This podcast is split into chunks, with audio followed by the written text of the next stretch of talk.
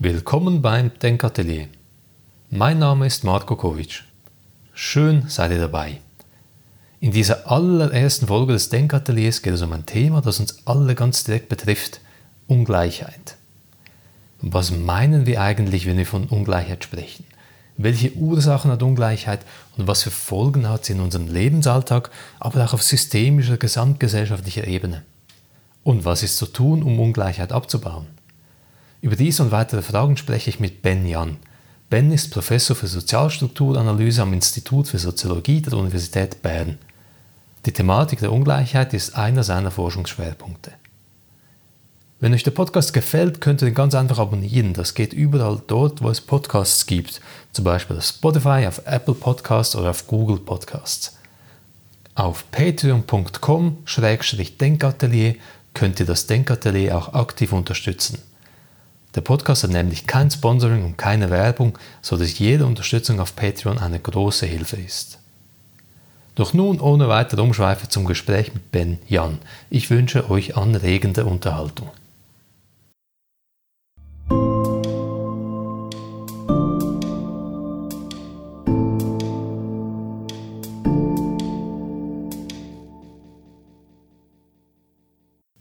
Ben, willkommen im Denkatelier. Hallo. Ungleichheit, das ist ein Thema, bei dem die Emotionen hochkochen. Wir haben alle eine starke Meinung dazu. Bevor wir uns jetzt in die Sache hineinkaprizieren, würde es mich noch interessieren, warum du dich als Wissenschaftler eigentlich mit dem Thema beschäftigst. Du schenkst ja diesem Thema relativ viel deiner Lebenszeit. Warum? Ja, gute Frage. ich weiß es selbst nicht so genau. Also es hat natürlich institutionelle Aspekte. Also ich, ich bin auch, ich werde für das bezahlt, dass ich das mache. Das ist äh, die ähm, Denomination meiner, meiner Professur mhm. ist, äh, ist, da ist das vorgesehen. Ja? Also ich erfülle letztlich meine, meine ähm, Pflichten gegenüber meinem Arbeitgeber, wenn ich das mache. Das ist sich eine Seite. Auf der anderen Seite ist Ungleichheit oder Ungleichheiten in all ihren Formen ist natürlich ein klassisches äh, soziologisches Thema mit dem man auch konfrontiert wird, beispielsweise im Studium. Ähm, es gibt viel Literatur und Forschung dazu äh, auf, auf allen Ebenen. Also es ist, äh, als Soziologe ist es sehr naheliegend, dass man sich mit diesem Thema beschäftigt. Mhm. Ja, dann, was vielleicht ein bisschen ein Aspekt noch ist, dass, äh, dass wenn man jetzt an die Schweiz denkt und man ist Soziologe in der Schweiz, dann überlegt man sich äh, manchmal schon, ja, wieso untersuche ich Ungleichheit? Die Schweiz ist doch so ein reiches Land, mhm, da gibt es mhm. doch kaum Ungleichheiten und so. Ähm, das, ähm, das hat schon auch ähm, etwas, ja, dass ähm, vielleicht äh, Ungleichheiten äh, in, der Schweiz weniger relevant sind als an, an manchen anderen Orten. Mhm. Aber es gibt trotzdem auch in der Schweiz relativ große Ungleichheiten. Ähm, oder äh, sagen wir Bevölkerungsgruppen, die in prekären Verhältnissen leben und, und deshalb ist es auch äh, in der Schweiz macht es Sinn, wenn man mhm. sich mit diesem Thema beschäftigt. Was nicht heißen soll, dass es nicht auch äh, jetzt im internationalen Kontext natürlich noch drängendere Probleme gibt. Aber man kann auch mal von der, von der eigenen Haus, Fuß, äh, Haustüre kehren. Das mhm, mhm. macht auch Sinn, ja. Und wenn wir über Ungleichheit reden, dann ist es ja vielleicht noch nicht komplett klar, was meinen wir eigentlich damit. Also es gibt Menschen, die sind groß, Menschen, die sind klein, Menschen, die haben äh, gute Augen, Menschen, die mhm. haben schlechte Augen. Was meinen wir mit Ungleichheit, wenn man soziologisch Ungleichheit betrachtet? Also wir können im Prinzip sogar körperliche Merkmale auch darunter fassen. Nicht einfach per se, weil, weil man unterschiedlich aussieht, aber weil sie äh, doch auch relevant sind für äh, was Personen erreichen und so weiter. Es gibt beispielsweise Forschung dazu, ähm, wie sich Körpergröße auswirkt auf, auf das Einkommen, das man mhm. erzielt oder mhm. sonstige physische Merkmale. Äh, es gibt sehr schöne Studien über, ähm, über Manager oder Managerin, wobei meistens sind es dann Manager, mhm. ähm, wo auch gezeigt wird, dass die sind überdurchschnittlich groß, mhm. sind über, überdurchschnittlich attraktiv auch, ja, also man hat auch durch, durch körperliche Merkmale, ja, körperliche Ungleichheiten. Bei den Managern wird das so erklärt, dass äh, dass halt gewisse, ähm, sagen wir, markante Gesichtszüge und, und, ähm, und Körpergröße strahlen Autorität aus. Mhm. Man hat mhm. hier dann Vertrauen oder man assoziiert das auch mit den Kompetenzen, die man von einem mhm. Manager erwarten würde. Äh, deshalb diese Vorteile, aber auch mit, mit, sagen wir, physischer Attraktivität gibt es natürlich auch viele andere mhm. Effekte, dass physische Attraktivität vereinfacht gewisse Dinge, mhm. es vereinfacht auch Kommunikation unter Umständen mit anderen Leuten, ähm, es ähm, kann auch Einflüsse haben, dass man, dass man eher ernst genommen wird oder dass einem äh, gewisse Dinge eher zugesagt werden mhm. und solche Dinge. Also insofern sind, ähm, sind jetzt sagen wir, biologische Ungleichheiten schon auch relevant, mhm. weil, sie, weil sie für sonstige Ungleichheiten Ursachen sein können. Ist aber natürlich meistens nicht der, der, der, das Hauptstudienobjekt mhm. in der Ungleichheitsforschung. Ja, Ungleichheit, also man denkt natürlich an, als erstes in der Regel an ökonomische Ungleichheiten, also Einkommensungleichheit, Vermögensungleichheit. Mhm Wobei das auch schon wieder zwei verschiedene Paar Schuhe eigentlich mhm. sind. Also das ist sicher ein wichtiger Teil. Die, in der Soziologie geht es aber relativ stark auch um andere Arten von Ungleichheiten, zum Beispiel ähm, um Machtgefälle, also äh, Machtbeziehungen. Mhm. Das ist so die, die, klassischen Dinge auch mit, mit, mit Marx und so weiter. Also das, wo letztlich ähm, unterschiedliche Gruppen von Personen haben unterschiedliche Möglichkeiten, auch das System und die Spielregeln zu beeinflussen. Mhm. Ähm, also das ist sicher auch eine, eine Komponente. Und dann geht es natürlich auch relativ stark um, um die Auswirkungen von Ungleichheit, also mhm. auf, auf was für Dinge kann sich das auswirken, wie beispielsweise Gesundheit oder äh, Langlebigkeit. Ja, also es gibt auch schöne Studien, die, die äh, da Unterschiede zeigen, je nach Bildungshintergrund beispielsweise. Also die in den Auswirkungen, dass man da sehr unterschiedliche Phänomene haben kann, die, mhm. man, äh, die ähm, relevant sind ja, und untersuchenswert. Und dann gibt es aber auch Konzepte, die Ungleichheit noch sehr viel weiter fassen, wo es eben nicht nur darum geht, ist, ist jemand arm oder reich, ökonomisch gesehen, sondern äh, wo es ähm, auch um Dinge geht wie, sagen wir, politische Teilhabe oder mhm. allgemein Inklusion, Exklusion. Also kann man, ist man ein vollwertiges gesellschaftliches Mitglied oder nicht? Kann man, kann man seine Vorstellungen und Wünsche realisieren oder ist man eigentlich in seiner Handlungsfreiheit beschränkt? Ja? Ähm, das sind äh, unter Umständen auch wichtige Aspekte mhm. beim, beim Ungleichheitsdiskurs. Darf man stark vereinfachend sagen und eine Heuristik anwenden, dass Einkommen und Vermögen die stärksten Treiber sind? Also, oder das, das stärkste Korrelat anderer Ungleichheitsformen? Ja, bin ich nicht unbedingt so sicher. Also es ist auf jeden Fall eine sehr wichtige Dimension und ähm, also wenn man äh, viel Einkommen hat oder, oder sehr vermögend ist, äh, stehen einem andere Möglichkeiten offen, aber die, die Zusammenhänge sind nicht überall so stark, wie man vielleicht vermuten würde. Also das, mhm. das eine Beispiel ist, ist also der Klassiker, oder macht Geld macht nicht glücklich oder so. Als Soziologe muss ich, sagen, das stimmt, äh, muss ich sagen, das stimmt nicht. Also Geld macht glücklich, mhm. ähm, aber der der Zusammenhang ist vielleicht weniger stark, als man es erwarten würde. Das heißt, ähm, das, das ist vor allem in, sagen wir, auf relativ tiefem Niveau ist, spielt Einkommen eine große Rolle und, und je mehr man hat, dann desto weniger wichtig ist es. Ja. Es ist die, die, mhm. quasi die, die zusätzliche Lebenszufriedenheit, die man sich dann erkaufen mhm. kann, die, die wird immer geringer. Ja. Abnehmender Grenznutzen des. Einkommens, mhm. würden die Ökonomen sagen. Also das spielt da schon eine Rolle. Es gibt aber daneben auch andere Aspekte, sagen wir mal Bildungsungleichheit. Also wie, wie viel Bildung hat eine Person in ihrem Leben erfahren oder mitbekommen. Die, ähm, die, also solche Ungleichheiten können unabhängig mhm. vom, vom, vom ökonomischen Wohlstand durchaus auch Einflüsse haben, beispielsweise eben auf, die, auf den Gesundheitszustand eines Menschen.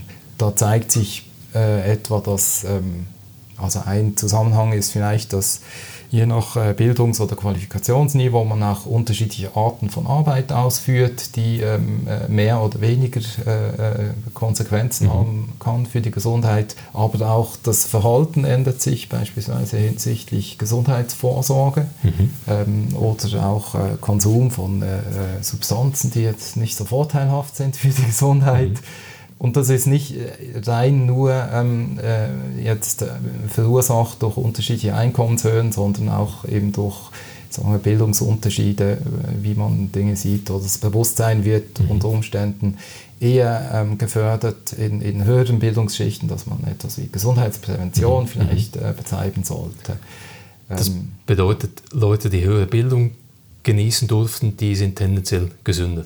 Ja, das kann man dann nicht aber noch einwenden, dass mhm. Leute, die höhere Bildung genießen dürfen, wie ich zum Beispiel, eher auch privilegiert waren, vom Elternhaus zum Beispiel, vom, vom Einkommen, vom Vermögen, dass man in, hineingeboren wurde in, soll man sagen, in diese Gesundheit. Ja, natürlich. Also das ist äh, das eine ja, eine, ein Zusammenhang oder, oder ein, eine soziale Tatsache, die äh, am, am, stärksten erhärtet, am, am stärksten erhärtet ist in der, in der Soziologie, die, diese intergenerationale ähm, Vererbung von Status. Ja. Mhm. Also das findet man in allen Gesellschaften zu allen Zeiten, das ist, ähm, das ist sehr robust. Ja. Also mal, mal ein bisschen stärker, mal ein bisschen weniger stark. Aber ähm, das sind Zusammenhänge, die sehr stark wirken und auch in der Schweiz. Ja. Also die, äh, was für einen Bildungsstatus man erlangt und auch was, was für eine Stellung man auf dem Arbeitsmarkt erreicht, das hängt sehr stark vom Elternhaus mhm. Das hat vielfältige Ursachen. Ja. Das wird auch sehr viel beforscht von allen möglichen Seiten her. Ähm, und da gibt es auch viele klassische Arbeiten. Also man denkt etwa an Pierre Bourdieu, der, der mhm. seine Theorien dazu gemacht hat, wo es eben auch nicht nur um ökonomisches Kapital geht, sondern, äh, sondern auch Habitus und solche Dinge. Mhm. Also das heißt, man, man wird schon ganz anders erzogen und hat deshalb vielleicht auch ähm, unterschiedliche Chancen im Bildungssystem äh, weiterzukommen. Es gibt auch andere Aspekte wie Statuserhaltmotiv, also dass, dass ähm, Eltern eigentlich wollen, dass ihre Kinder äh, mindestens einen so hohen Status erreichen wie ihre mhm. Eltern und dann auch entsprechend ähm, äh, bereit sind, in, in, in Bildung der Kinder zu investieren, mhm. indem sie, was, also, das kann unterschiedliche Formen annehmen, mhm. ja, bis Dann, hin zu bezahlten Nachhilfekursen. Mhm. Ja. Beim Stichwort Status, interessanterweise, das ist sehr anekdotisch, aber da habe ich auch so in meinem Umfeld, äh, ich komme vom Balkan, Kroatien, mhm. also diese Secondo-Geschichte, oftmals erlebt, dass äh, Secondos in ihrem Elternhaushalt eigentlich das Potenzial gehabt hätten, zu studieren beispielsweise, dass das aber wie stigmatisiert wurde, weil die Eltern als Arbeiter und Arbeiterinnen wollten, dass das Kind möglichst schnell einfach Geld verdient, arbeitet und nicht da studiert, weil das ja nichts bringt. Gibt es diesen Effekt auch?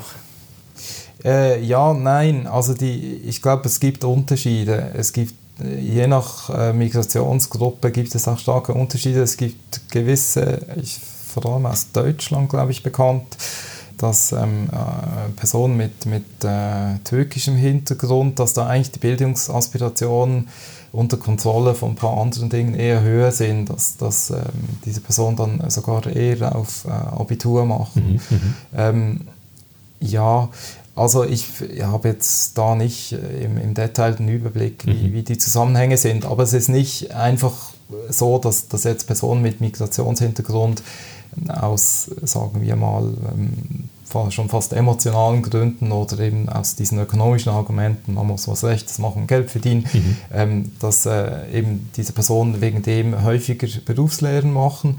Das kann zum Teil sein, es gibt aber eben Heterogenität. Und vor allem ist das etwas, was auch in, in der, sagen wir nicht, in der Bevölkerung ohne Migrationshintergrund auch sehr stark verankert ist. Also diese mhm. Vorstellung, ähm, quasi eine Berufslehre, da lernt man was Richtiges und, ähm, und eben auch das Argument, man verdient schon was und so weiter, ist natürlich auch, auch relevant und äh, eine, auch eine gewisse Skepsis gegenüber Akademikern und so, das, das sehen wir ja auch in, in weiten Teilen der, mhm. der sagen wir, der, Natives, äh, der, der Schweizer Bevölkerung mhm. ohne Migrationshintergrund. Das ist ich, es ist äh, tendenziell, denke ich, ist es, äh, also es ist natürlich schon so, dass ähm, Personen aus der zweiten Generation mit Migrationshintergrund ähm, häufiger, absolut gesehen, ähm, eben eine Sekundarausbildung im beruflichen Gebiet machen, weniger häufig ähm, äh, Gymnasium oder studieren.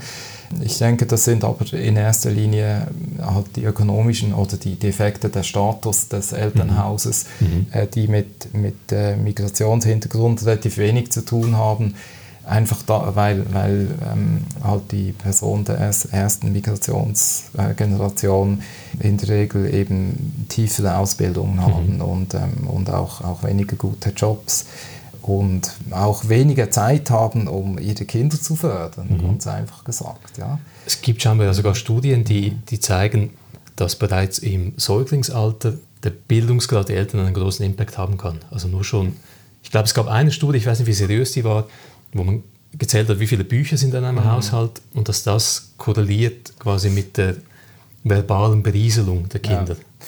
Also ja, der Bücher, die Anzahl Bücher ist ein klassischer Index, der häufig verwendet wird, weil er, weil er immer überall anzeigt. Also der, der ist immer sehr erklärungskräftig. Mhm. Ist natürlich nur eine, ein, eine Proxy für, für, sagen wir, das kulturelle Kapital in der Familie ich, das ist jetzt nicht mehr unbedingt im Gebiet der Soziologie, sondern äh, vielleicht in der Psychologie oder sogar schon Medizin oder Neurologie, wo ähm, schon gezeigt werden kann, dass eine, eine frühe Stimulierung mhm. natürlich bei der, bei der Entwicklung auch des, äh, der, der, kognitiven Kapazitäten und so weiter eine große Rolle spielt. Mhm.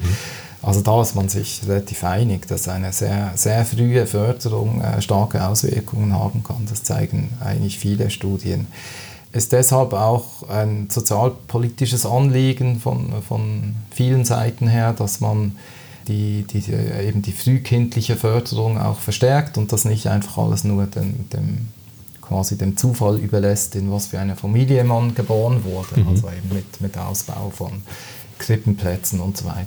Das andere Argument ist dann natürlich die Frauenerwerbspartizipation, aber es gibt auch sehr stark dieses dieses Argument, dass man durch ähm, frühkindliche Förderung und insbesondere auch Sprachförderung äh, soziale Unterschiede etwas ausgleichen kann. Mhm. Ja. Also die, quasi die Startbedingungen etwas angleichen mhm. kann. Ja. Es gibt also bei, bei den Startbedingungen Unterschiede, an denen arbeiten wir vielleicht als Gesellschaft, wir sind uns der bewusst. Und wir leben jetzt in einer Leistungsgesellschaft. Und wenn wir beim Thema Bildung und Beruf bleiben, wie, wie sieht es denn aus in der Schweiz und vielleicht auch im Vergleich international mit den Aufstiegs- und Abstiegschancen? Ist es so, wie wir es wollen? Kann ich einfach durch harte Arbeit mir meinen Status in der Gesellschaft erarbeiten? Hm. Äh, also ich, ich, weiß nicht, wie, wie gut sich das deckt mit den Vorstellungen. Also, äh, also ich würde sagen, in, in der Schweiz hat man relativ gute Möglichkeiten, durch, durch FV aufzusteigen oder das Umgekehrte kann natürlich auch passieren. Das ist natürlich die Kehrseite. Wenn man viel mhm. soziale Mobilität hat, dann heißt das zwangsläufig, dass auch gewisse ähm, halt nicht so weit kommen. Ja, das, ist, mhm. äh, das, äh, das muss so sein, das geht gar nicht anders. Was, äh, was aber Studien zeigen, ist beispielsweise, dass in, in den USA soziale Mobilität sehr viel geringer ist, als Menschen das Gefühl haben. Weil in den USA ist, hat man wirklich dieses, diese Vorstellung vom American Dream und mhm. jeder kann es schaffen und so, aber die Vom Realität... zum Millionär. Genau, die Realität sieht, sieht sehr anders aus in, in den USA.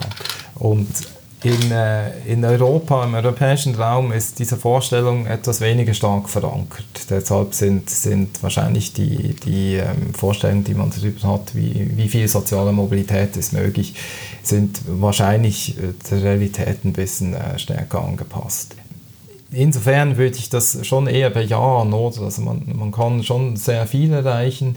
Das ändert aber nichts daran, dass gewisse Personen mehr leisten müssen als andere, um dasselbe zu erreichen, in gewisser mhm. Weise, weil eben die Startchancen unterschiedlich sind, das, ähm, wie, wie, man, also das Entwicklungspotenzial, das man hat, das äh, wird relativ stark durch den Kontext mhm. geprägt. Mhm. Ja, also. Und da finde ich es auch wichtig, bei, bei dieser Debatte die Leute, die halt Glück gehabt haben, die, die das Gute losgezogen haben bei der Geburt, dass man die nicht dämonisiert. Also jemand, der in eine reiche Familie hineingeboren wird und halt das Glück hat, vielleicht Nachhilfestunden mhm. zu kriegen, die Person kann ja nichts dafür. Es ist ja nicht schuld, dass sie in diese, diesen Kontext hineingeboren wird. Nee, nee. Mhm. ja. ja, ja, das im umgekehrten Fall auch. Ja. Du hast es vorher erwähnt, Einkommen und Vermögen ist sehr wichtig. Das ist vielleicht auch in der öffentlichen Wahrnehmung eine wichtige Komponente, wenn es um Ungleichheit und Gleichheit geht. Also ganz platt gesagt, wie sieht es in der Schweiz aus? Ja, also eben was man vielleicht, habe ich vorhin schon erwähnt, oder was man immer ein bisschen im Blick halten muss, ist, dass, ähm, dass in der Schweiz natürlich das Wohlstandsniveau im Allgemeinen sehr hoch ist. Oder mhm. Das ist im Prinzip beispielslos hoch im inter internationalen Vergleich. Und die, bezüglich der, der Ungleichheit, sagen wir ja der Einkommensungleichheit, wenn man das versucht einzuordnen im internationalen Kontext, ist es nicht ganz einfach, weil mhm das immer auch davon abhängt, was genau man anschaut. Also zum Beispiel äh, Markteinkommen, also bevor irgendwelche staatlichen Transfers stattgefunden haben, mhm. sieht man einfach die Ungleichheit in den Erwerbseinkommen oder schaut man Nachtransfereinkommen an, äh, berücksichtigt man irgendwelche Vermögenskomponenten, also Vermögenserträge oder nicht, mhm. äh, kommt man immer ein bisschen zu anderen ähm, Schlüssen. Die Schweiz ist, liegt bezüglich, sagen wir jetzt einfach, der, der Ungleichheit der Primäreinkommen äh, ähm, ist die Schweiz, ja, ich würde sagen, liegt so im, im, im Mittelfeld jetzt auch von europäischen ähm, Gesellschaften. Mhm. Sie hat aber eine relativ, stark, äh, relativ schwache äh, Umverteilung. Also die ähm, es, ist, also es gibt natürlich auch viele sozialpolitische Maßnahmen, die jetzt nicht unbedingt Umverteilung per se anstreben. Mhm. Ähm, vielfach haben aber sozialpolitische Maßnahmen eine Umverteilungswirkung, also sagen wir Sozialhilfe oder Arbeitslosenhilfe und so weiter. Auch Steuern können mehr oder weniger umverteilend wirken. Mhm. In der Schweiz sind diese Umverteilungseffekte im internationalen Vergleich sehr gering. Ja, also das ändert im Prinzip nichts daran, dass, dass die Schweiz ungleichheitsmäßig bezüglich der Einkommen irgendwo in einem, einem Mittelfeld sich letztlich befindet. Gibt es ähm, eine Entwicklung so in den letzten 20, 30 Jahren? Ja, also die Schweiz, Ungleichheiten haben schon zugenommen, mhm. ähm, wobei es hängt auch wieder ein bisschen ab davon, was für eine Datenquelle man sich anschaut. Mhm. Was jetzt international gesehen, wo die Schweiz eher ein Ausweis ist, bei der Vermögensungleichheit. Also da, ist, äh, das, da sind wir irgendwo an der Spitze. Ja. Das hängt auch damit zusammen, dass die Schweiz ein sehr attraktives Land ist für sehr reiche Personen. Mhm. Ja, das befördert das ein bisschen auch. Und hinzu kommt, dass in den äh, meisten Statistiken, die man so kennt, ähm, äh, beispielsweise nicht berücksichtigt wird, dass Personen noch irgendwelche Pensionskastenvermögen haben oder dass man im Prinzip auch dass die Ansprüche an eine AHV, dass man das eigentlich auch fast als ein Vermögen konzipieren mhm. könnte. Ja, das, ist, das erzeugt zukünftige Einkommensströme, das ist auch ein Kapital in gewisser Weise. Das aber alle haben, oder? Das alle haben und wenn man diese, wenn man Pensionskassen und, und AV einrechnet, dann äh, kann man so mit die Ökonomen machen manchmal gewisse Modellrechnungen, dann nimmt die, ein, äh, die Vermögensungleichheit, die, nimmt, die wird ein bisschen geringer, aber ist auch nach wie vor dann immer noch sehr hoch. Mhm. Es ist auch bei Pensionskassenvermögen ist es ja auch so, dass die selbst, also die Ungleichheit in diesen Vermögen, die ist äh, sehr stark, äh, hängt die zusammen mit der Einkommenshöhe. Das ist mhm. mehr oder weniger mhm. direkt proportional zur Einkommenshöhe. Deshalb sind auch diese Vermögen sind relativ ungleich verteilt.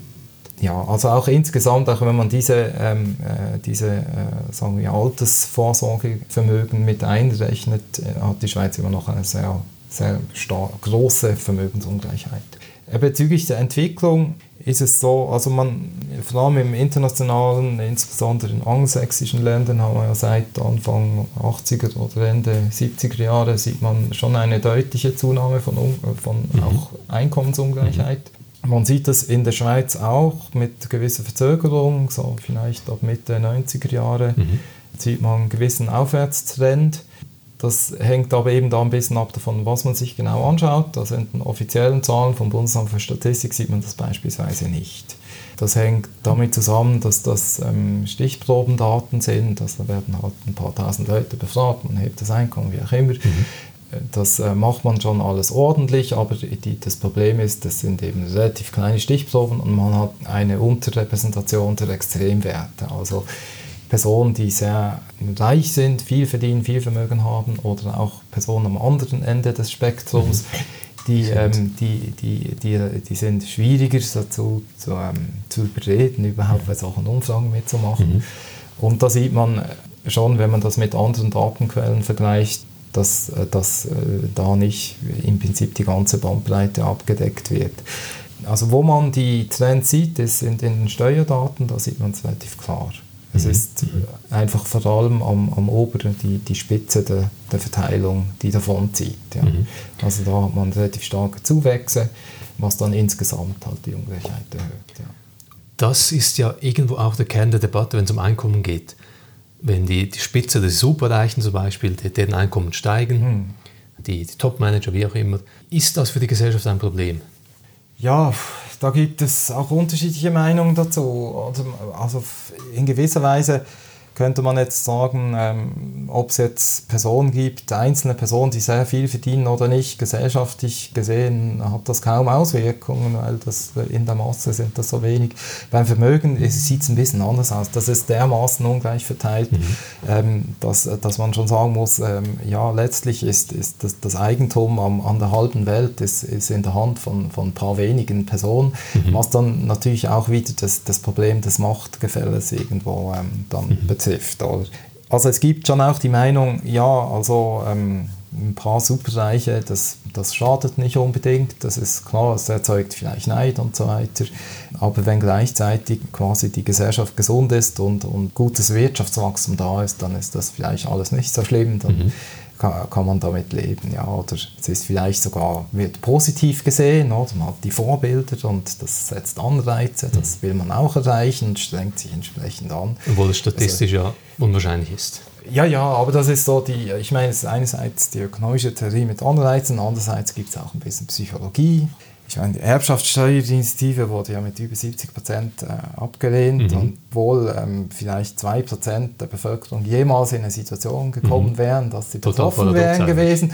Aber da, es hat natürlich, jedes hat die Vorstellung, ja, es könnte ja mal sein und mhm. vielleicht habe ich ja mal Glück mhm. und, und so. Ja. Also man, das ist zum Teil auch etwas psychologisch und nicht, nicht alles ganz rational. Eben, also es gibt zum Teil diese Argumente, dass, äh, dass, ähm, dass das nicht so ein Problem ist und das eigentlich das Wichtigere ist, dass man den unteren Teil der Verteilung sich anschaut. In gewisser Weise ist das ähm, durchaus auch äh, wirklich sinnvoll, oder wenn man sagt, dass unser Hauptziel muss mal sein, ähm, zu erreichen, dass, dass eigentlich alle Gesellschaftsmitglieder ein, ein würdiges Leben leben können, dass äh, als, voll, mhm. als vollwertige Gesellschaftsmitglieder dass niemand Hunger leidet oder, oder äh, halt in, in, an Grundbedürfnissen, dass es nicht an Grundbedürfnissen mangelt und äh, dass da eigentlich vor allem die sozialpolitischen Maßnahmen wichtig sind. Auf der anderen Seite ist natürlich ja, also sehr starke Ungleichheiten mit einer kleinen Schicht von Personen, die eben sehr viel haben das, ja, wie gesagt, das, ist, das widerspricht natürlich im Gerechtigkeitssinn von vielen Personen und äh, kann auch destabilisierend wirken auf eine Gesellschaft. Also mhm. wenn man irgendwie an, an die Unruhen in Lateinamerika denkt, wo, wo sich die Personen auflehnen und finden, wieso, wieso können wir nicht an diesem Wohlstand partizipieren, mhm. sondern nur eine also kleine in Chile Elite. zum Beispiel. In Chile beispielsweise. Mhm. Wobei, ich meine, da ist es natürlich auch noch gekoppelt damit, dass, dass eben das für, für weite Bevölkerungsschichten dass ähm, die Lebensgrundlage schon eher bedrohlich ist. Mhm. Oder? Das mhm. ist jetzt vielleicht in der Schweiz sehr viel weniger ausgeprägt aber klar, es, ist, ähm, es, es widerspricht schon dem, auch dem Gerechtigkeitsempfinden von vielen Menschen und das ist auch etwas, was, was man berücksichtigen muss. Mhm. Das, kann, äh, das kann auch negative Konsequenzen haben. Was es ja, was es ja in Chile gab, mhm. war sehr stark unter Pinochet halt diese neoliberale Ordnung, die die Chicago Boys, also ja, die klar, in ja. den USA trainierten Ökonomen, umgesetzt haben. Das hatten wir in Europa so nicht, aber so die Welle des Neoliberalismus, die haben wir auch erlebt, so in den 80er, vor allem 90er Jahren. Da wird die Kritik oft laut und die macht für mich irgendwie noch Sinn, dass im Zuge dieser neoliberalen Reformen zum Beispiel die Arbeiterbewegung mehr oder weniger platt gemacht wurde. Und dass solche Faktoren dazu beigetragen haben, dass sich diese Schere bei den Einkommen, wenn wir jetzt bei den Einkommen bleiben, geöffnet hat. Wie siehst du das? Ja, also das ist auf jeden Fall so. Also die, äh, die, vor allem die US-amerikanischen Studien, die zeigen äh, schon sehr deutlich, dass der, quasi der Niedergang der Gewerkschaften ähm, ein, ein, wichtiges Faktor war in, in dieser Einkommensungleichheitsentwicklung, die eben in den USA eben sehr viel stärker stattgefunden hat als in der Schweiz. Neoliberalismus. also wir leiden auch in der Schweiz unter dem Neoliberalismus. Was ein bisschen eben Problem ist beim, bei der neoliberalen Theorie, die ist halt eben in diesem engen ökonomischen Korsett, das, äh, wo man halt gewisse Annahmen trifft und wenn man innerhalb dieser Annahmen ist, dann funktioniert das alles wunderbar. Mhm. Aber das ist halt die Theorie und die Realität, die funktioniert ein bisschen anders. Ja. Was vergessen wird, sind eben auch Geschichten wie, wer hat wie viel Einfluss. Ja. Also das heißt, dass die Akteure selbst natürlich auch einen Anreiz haben, das System zu verändern. Ja? Also dass mhm. diese Annahmen, die man macht, wie sieht das System aus, eben perfekte Konkurrenz und pipapo, dass natürlich die Akteure selbst die, die, ganze Zeit versuchen, dieses System zu untergraben und zu ihren Gunsten umzubauen. Mhm. Und das irgendwie war das nicht so äh, in, in, der Rechnung drin. Mhm. das, und äh, und äh, ja, das, aber das sieht man sehr offensichtlich. Also der Lobbyismus in der US-amerikanischen Politik ist grausam. Mhm. Das ist, und, und ja. Wird aber wahrscheinlich auch in Kontinentaleuropa ein bisschen unterschätzt. Also auch in der Schweiz im Bundeshaus Lobbyismus, das ist gang und gäbe. Ja, Lobbyismus ist auch nicht jetzt per se etwas Schlechtes. Ja? Das, ist, ähm, das, das macht ja durchaus Sinn. Es gibt verschiedene Interessensgruppen, alle mhm. haben, wollen irgendwie ihre Interessen wahren und so weiter. Was das Problem ist eben, dass es halt sehr stark mit ökonomischer Macht mhm. dann zusammenhängt oder? und dass, dass gewisse ähm, Gruppen oder Akteure sehr viel mehr Einflussmöglichkeiten haben als andere. Mhm. Eben, ja, es ist dann häufig schon das Geld, das da eine Rolle spielt. Und dann sind mhm. die, hat man wieder ungleich lange Spieße, mit denen man kämpft. Ja. Also jene ohne, ohne Geld, ohne Vermögen, die haben auch keine Lobby, die sich für sie einsetzt. Sozusagen. Das also keine würde ich nicht sagen. Es gibt dann auch immer Leute, die sich diesem Problem annehmen und mhm. sich einsetzen, aber, aber die Möglichkeiten sind natürlich ganz anders. Ja. Lass uns noch mal kurz zum Thema Vermögen zurückkommen. Vermögen, das ist ja etwas, was wir vielleicht weniger auf dem Radar haben als Einkommen. Einkommen, da kann man schön über die, die, die Banker, die da Millionen mhm. verdienen pro Jahr, äh, sich echauffieren. Und Vermögen, das ist ja wie der Teil des Eisbergs, den wir nicht so direkt immer sehen. Und beim Vermögen sagst du, da gibt es viel krassere Unterschiede als beim Einkommen. Ja, also es sind ganz andere Dimensionen. Ja. Also das mhm. Äh, Vermögen ist wirklich extrem schief verteilt. Ja. Es ist, ja, wie soll ich sagen, Vermögen kann natürlich auch sehr unterschiedliche Formen haben. Also das ist ja nicht einfach Bargeld, das auf dem Konto liegt, sondern äh, das, äh, das äh, kann auch irgendwelcher Grund, Grundbesitz sein oder, mhm. oder Firmenvermögen, also wenn man Eigen, Eigentümer ist von, mhm. von Unternehmen. Und dann gibt es äh, einen großen Teil eben halt die ganzen Vermögen auf Aktienmärkten, was auch hoch volatil ist, ja, mhm. geht hoch und runter, sieht man auch immer schön, wie die quasi die Vermögensungleichheitszahlen einbrechen, wenn wieder ein Börsencrash ist, ja, das ist, ist mhm. klar die, ja, ich weiß auch nicht, äh, warum äh, das viel weniger im Fokus ist. Vielleicht ist es viel weniger im Fokus, weil, weil Vermögen für, für einen Großteil der Bevölkerung irgendwie keine relevante Größe ist, mhm. weil die keins haben. Das ist, man hat viel weniger einen Realitätsbezug, mhm. natürlich auch zu, zu, zu Vermögen, weil das, was, was letztlich, was man erfährt im Alltag, das ist, ist der, der, der Lohncheck am Ende des Monats. Also. Mhm Weiß man in, ja. in der Schweiz oder im deutschsprachigen Raum, wie viele Menschen von Paycheck to Paycheck leben müssen? Also von Lohn zu Lohn, dass sie gar kein Vermögen haben, auf das sie zurückgreifen können. Ja, also das ist auch so ein Standardindikator. Ich weiß jetzt die Zahlen nicht auswendig, aber es gibt äh, Messmethoden, um ähm, materielle Deprivation zu messen und das, das äh, ein Standard-Item, das äh, geht irgendwie so im Stil von wenn man eine, eine größere Ausgabe machen müsste innerhalb von zwei Wochen oder so, ob das möglich wäre. Mhm. Also in der Schweiz ist es, glaube ich, 2000 Franken. Und wenn jemand sagt, ich, das könnte ich nicht, dann heißt das, er hat null Vermögen. Ja. Mhm. Aber die, also die, die, die Quoten sind relativ gering da. Ja.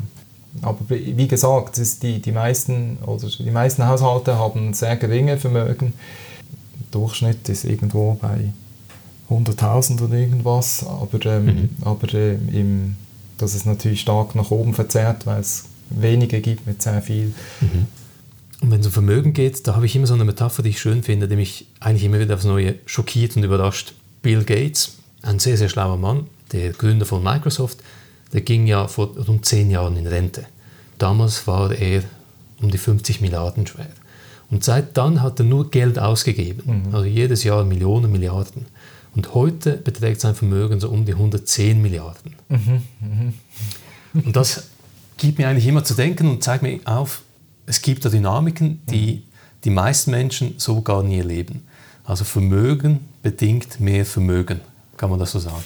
Das kann man schon so sagen. Also Investitionsmöglichkeiten ähm, sind natürlich auch besser, wenn man große Vermögen hat. Man, man, kann gut diversifizieren, man kann insgesamt höhere Renditen erreichen. Ist auf jeden Fall so. Bei Bill Gates ist natürlich auch so, der, der, der verdient natürlich auch immer noch viel Geld aus, aus halt letztlich hat er ähm, irgendwelche Eigentumsrechte an mhm. all seinen Erfindungen. Oder? Da, da, fließt immer noch viel Geld, nehme ich jetzt mal. Mhm. Aber eben, es ist so, wenn man, äh, wenn man halt große Kapitalien hat, dann hat man äh, durchaus auch mehr Möglichkeiten, die, diese zu vermehren. Das ist ein bekanntes Phänomen. Und dann vor allem am, am unteren Ende, also wenn man nur sehr, relativ wenig Geld hat, dann äh, ist halt der Konsumanteil ist einfach auch viel größer. Man, letztlich, man konsumiert einfach alles oder mhm. baut vielleicht sogar Vermögen ab und, und ähm, investiert halt äh, nicht oder nur einen sehr geringen Teil. Also das, aber das ist, das ist, äh, zeigt sich, ist bekannt, dass, äh, dass man mit, mit im Prinzip diesen gewissen selbstverstärkenden Effekt hat, in dem Sinne, dass das hohe Vermögen sich einfacher noch stärker vergrößern lassen als geringe. In der Regel. Und ich glaube, du, du hast es herausgespürt, ich habe da eine kritische Einstellung. Mhm. Wenn man jetzt aber den Advocatus Diaboli spielt und aufzeigen will, dass das auch kein Problem wäre, kann man dann sagen, der Kuchen allgemein, der Vermögenskuchen weltweit, der wächst. Und wenn mhm. jetzt die Superreichen noch superreicher werden, ist das nicht schlimm, weil auch die, die fast nichts haben, die haben immer noch mehr als früher. Ja, also das wäre so ein Rawlsches Argument, oder? Dass mhm. man dass äh, letztlich das Ziel ist, ähm, die, die, Stellung des am schlechtesten gestellten Gesellschaftsmitgliedes möglichst zu erhöhen.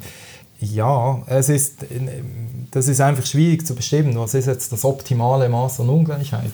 Mhm. Also da würde man vielleicht sagen, eben ein gewisses Maß an Ungleichheit ist, ist auch wichtig, dass es überhaupt Fortschritt gibt und so weiter. Also das Stichwort Anreize. Je nachdem kann sich das dann aber auch wieder umdrehen. Gibt es natürlich auch Studien dazu, die äh, versuchen aufzuzeigen, inwieweit beispielsweise zu starke Ungleichheit äh, wachstumshemmend ist. Ja. Mhm. Also da gibt es diverse Argumente, aber es ist, es ist, glaube ich, schon Konsens, dass Ungleichheit durchaus auch zu hoch sein kann, sodass dass eben letztlich dann die, die ganze Gesellschaft darunter leidet. Wenn wir jetzt sagen, wir wollen an Ungleichheit etwas verändern, vor allem wenn es um Vermögen geht, dann stellt sich ja die Frage, und hast es vorher angetönt, jene, die Vermögende sind, die haben am Schluss auch mehr Macht, die können ihren Willen besser durchsetzen im politischen System. Sie haben den natürlichen Anreiz, den Status quo beizubehalten oder noch ihre eigene Position zu verbessern. Mhm. Gäbe es überhaupt Mittel und Wege und Hebel, wie wir Vermögensungleichheit reduzieren könnten?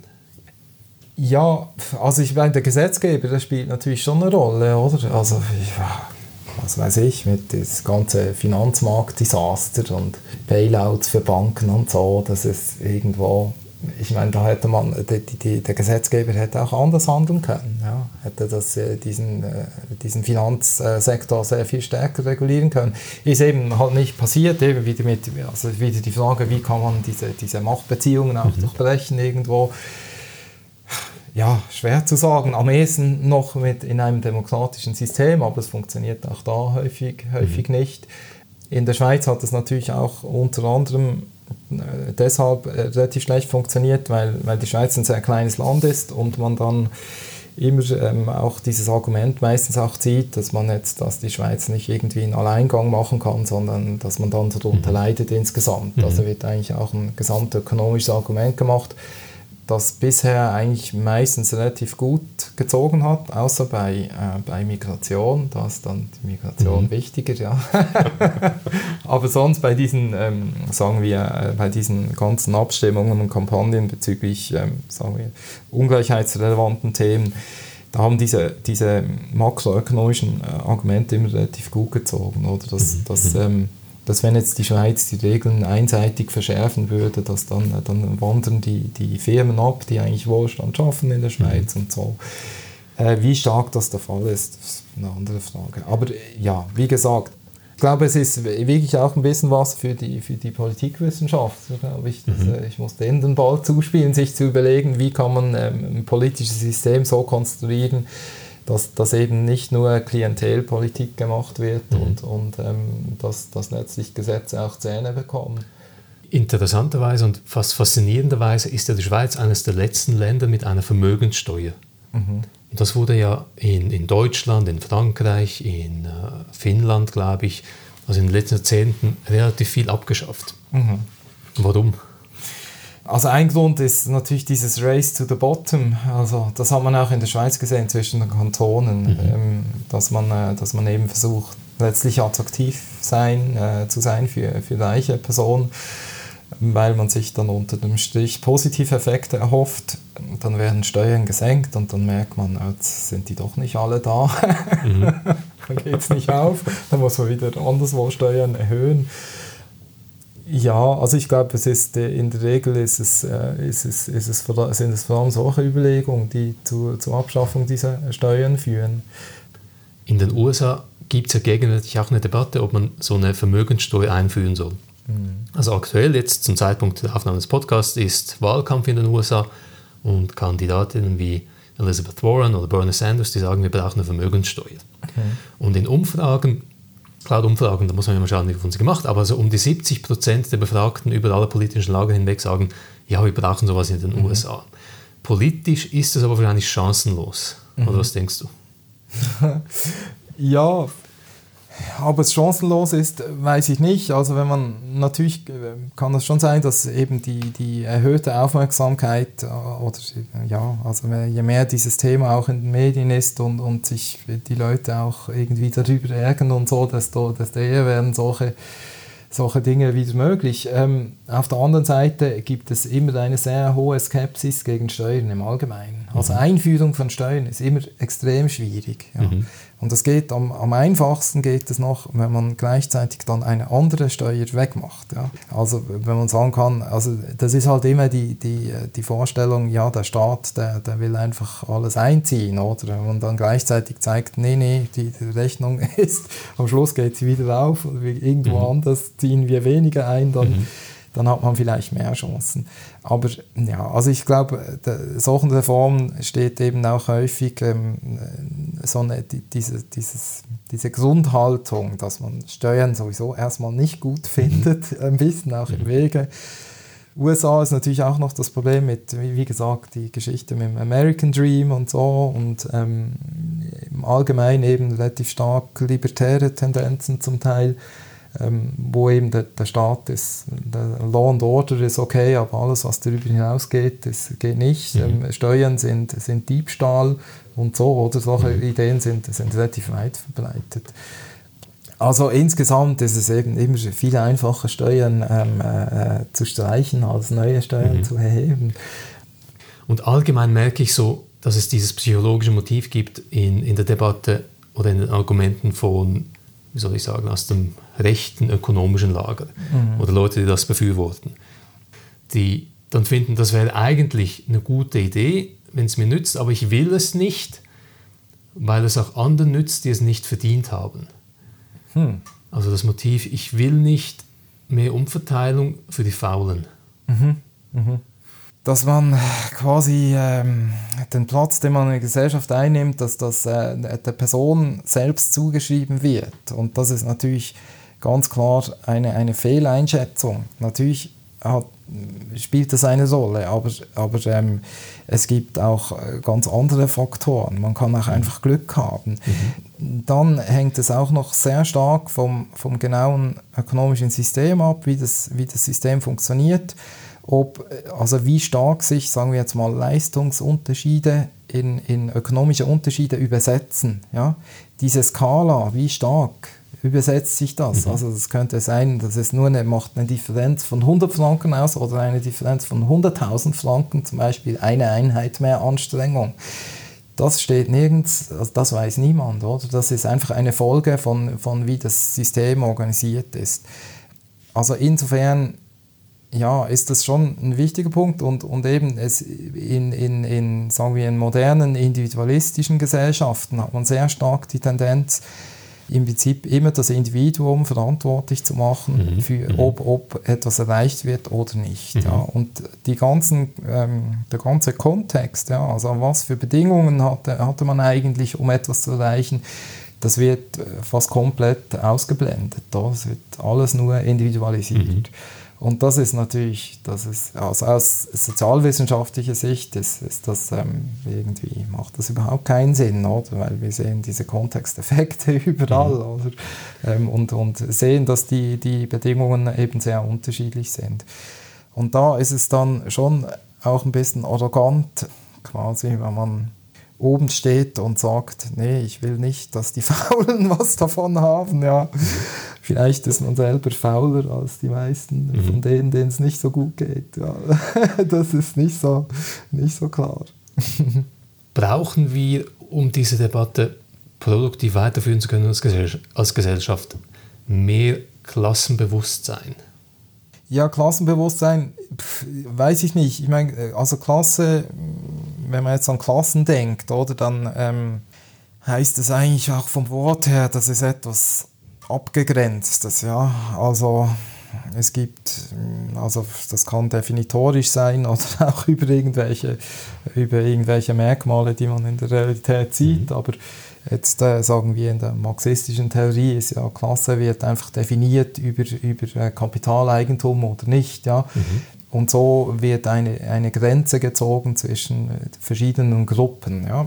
Ich würde sagen, vielleicht hat es auch in gewissen gesellschaftlichen Epochen auch Sinn gemacht. Ich würde sagen, in modernen Gesellschaften gibt es Klassen in dieser reinen Form, gibt es sie nicht oder nur sehr, sehr wenig, ja, weil die Übergänge sind sehr fließend.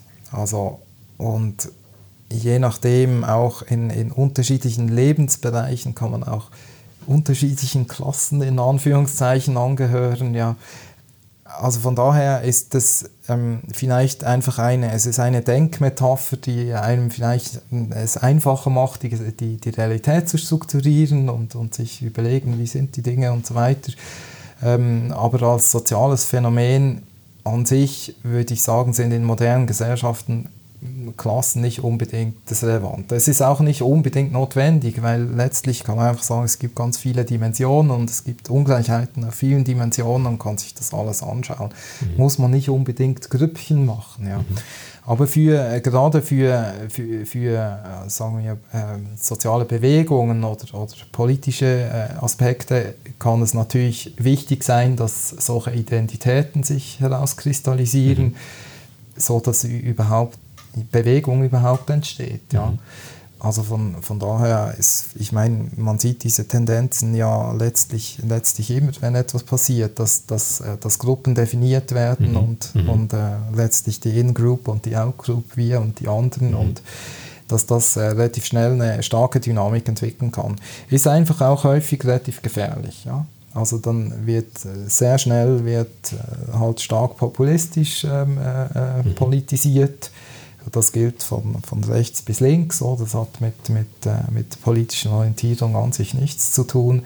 Ähm, sobald man eben in diesem, in diesem Gruppendenken ist und wir und die anderen, dann, wird, dann äh, gibt es immer sehr schnell sehr einfache Wahrheiten ähm, und vielleicht auch Aktivismus, den man später dann mal bereut wieder. Ja.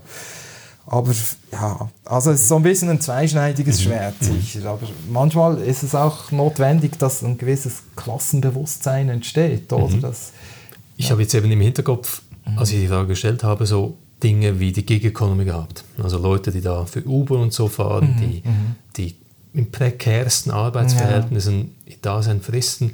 Und wenn die Veränderung spüren wollen, dann kommt es wahrscheinlich nicht von oben, weil für das Unternehmen funktioniert dann muss es ja, ja irgendwie kollektiv von unten kommen.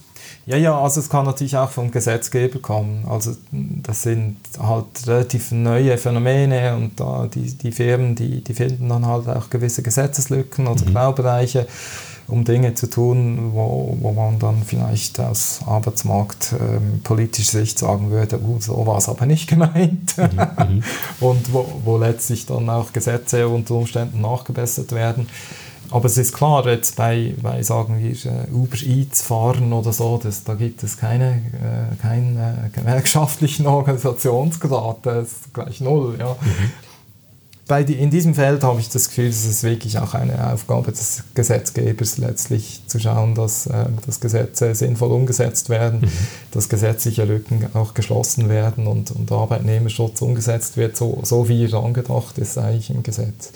Aber ich habe jetzt ich habe Schwierigkeit, mir vorzustellen, dass äh, die, äh, die Uber-Klasse, dass ich die. Natürlich, in diesem Beispiel ist es auch nicht wahnsinnig realistisch, weil solche prekären mhm. Arbeitsverhältnisse, die mhm. absorbieren ja einen ja absolut. Also man hat dann nicht unbedingt Zeit, um eine Gewerkschaft zu machen. Genau. Man ist nonstop in diesem Hamsterrad gefangen. Da ist man in diesem Hamsterrad. Auf der anderen Seite sind, sind es natürlich auch häufig ähm, relativ vorübergehende Arbeitsverhältnisse, wo, wo, Leute das mal halt ein Jahr machen oder so, weil gerade nichts anderes passt. Dann ist es vielleicht auch ein bisschen weniger somatisch. Schwierig, also schlimm wird es einfach, wenn, wenn, äh, wenn äh, sich Gruppen bilden von Personen, die quasi dauerhaft unter solchen Verhältnissen leben müssen. Mhm die, denen keine anderen Wege mehr offen stehen. Aber wie gesagt, ich, es ist klar, dass eben, wenn man, wenn es einem schlecht geht, ja, dann ist man, rennt man eigentlich immer dem nächsten Franken hinterher und mhm. man hat auch gar keine Zeit ähm, und keine Muße, sich irgendwie äh, politisch zu engagieren oder so. Mhm. Das ist äh, von daher hat man am, am unteren Ende der gesellschaftlichen Skala hat man schon wegen dem immer schlechtere, Spiel, äh, schlechtere Karten. Aber wie gesagt, ich meine, das, äh, das ist schon die, halt auch die, es gibt ja Gewerkschaften, es gibt Arbeitnehmerverbände und so weiter, die, das muss, wo ich es auch als ihre Pflicht ansehen würde, dass sie in solchen Bereichen aktiv werden, was sie meines Wissens auch versuchen wichtig ist da schon, dass man äh, Personen, die unter solchen Verhältnissen leben, dass man die nicht alleine lässt als Gesellschaft. Und da braucht es ein mhm. gut funktionierendes gesellschaftliches System dafür. Ja. Abschließend, Ben, habe ich noch eine große Frage. Du hast ja Marx erwähnt. Mhm. Reden wir über das Richtige, wenn wir über Ungleichheit reden und über mögliche Maßnahmen, wie man Ungleichheit in unserer jetzigen Gesellschaft verändern könnte? Oder müssten wir einen Schritt weiter zurückgehen und über das kapitalistische System an sich reden? Äh, das kann man natürlich schon machen. Aber, also ja, ich habe es vorhin ein bisschen angesprochen, die Geschichte mit den Spielregeln und so und der ökonomischen Theorie. Also gewisse Grundprinzipien von, von, von Kapitalismus, die eben auf, auf ökonomischer Theorie fußen, die sind, eigentlich, die sind eigentlich super, oder? Wo man denkt, also wenn man äh, mhm. halt dieses, dieses äh, Modell des perfekten Marktes, letztlich ähm, ist das eine Win-Win-Situation, mhm. oder? Das Problem ist halt, das gilt nur unter sehr engen äh, theoretischen Bedingungen mhm. und äh, die dazu führen, dass, äh, dass letztlich das... Ähm, das Gleichgewicht, das erreicht wird, das ist auch Pareto optimal und so weiter. Ja. Also von daher würde ich eigentlich nicht, äh, das, dieses System würde ich nicht abschaffen wollen, weil, weil es hat auch sehr viele positive Aspekte, die, die sehr mhm. effizient sind letztlich, die zu gesellschaftlichem Optimum führen können unter gewissen Bedingungen der springende Punkt sind diese Bedingungen, die natürlich, wie eben gesagt, die werden dauernd untergraben und, und, mhm. und die Realität ist natürlich viel komplizierter als die Theorie. Ähm, und es gibt äh, viele Bereiche, wo eben die, quasi die, die, der private Profit und die gesellschaftliche Rente, das fällt halt nicht zusammen, wo, mhm. wo, wodurch durch reines Laissez-faire eben nicht, nicht das gesellschaftliche effiziente Ergebnis erreicht wird. Und äh, das sind die Bereiche, wo man, wo man letztlich eingreifen muss, steuernd eingreifen muss. Es hängt auch stark mit, mit, mit, damit zusammen, um was es genau geht. Ja. ähm, also um, um, was für Arten von Gütern beispielsweise. Es gibt gewisse Güter wie, was weiß ich, irgendwie einen Kugelschreiber produzieren, wo, wo solche Marktmechanismen relativ einfach umzusetzen sind. Und es gibt andere Bereiche, wie sagen wir, Sozialhilfedienstleistungen anbieten, wo, wo ein Markt relativ schlecht funktioniert. Ja. Ein schönes Beispiel sind die Krankenkassen, mhm. wo, wo, wo, ja, wo man eben versucht, einen Markt einzuführen, aber die Bedingungen für einen Markt, die sind gar nicht gegeben. Mhm. Es ergibt das, die, die Firmen oder die Anbieter, die können sich gar nicht differenzieren über ihr Produkt, das sie anbieten, weil das Produkt ist gesellschaftlich vorgeschrieben, äh, ist äh, gesetzlich vorgeschrieben. Mhm. Ja. Und da, wenn man sich das anschaut und mit, mit ökonomischer Theorie und so, und dann denkt man sofort, ja, das ist ja logisch, das kann nicht funktionieren, weil das sind ja fast alle Bedingungen, die man eigentlich haben müsste, dass es funktioniert, die sind verletzt. Mhm. Ja? Also kein Wunder. Ja? Und das sind dann eben vielleicht Situationen, wo man, wo man eben andere Systeme oder andere Mechanismen äh, sich überlegen muss wo eben manchmal gibt es, sagen wir, staatliche Dienstleistungen machen in gewissen Bereichen einfach ähm, sehr viel mehr Sinn, weil es klar ist, dass, dass ein Markt nicht funktionieren würde. Also das heißt, meine Überlegung wäre nicht, muss man den Kapitalismus abschaffen, sondern, sondern äh, wie kann man ihn so gestalten, dass, dass, ähm, dass letztlich die, die, äh, die Gesellschaft möglichst äh, davon profitiert. Mhm. Ben, ganz vielen Dank für dieses interessante Gespräch. Bitte schön.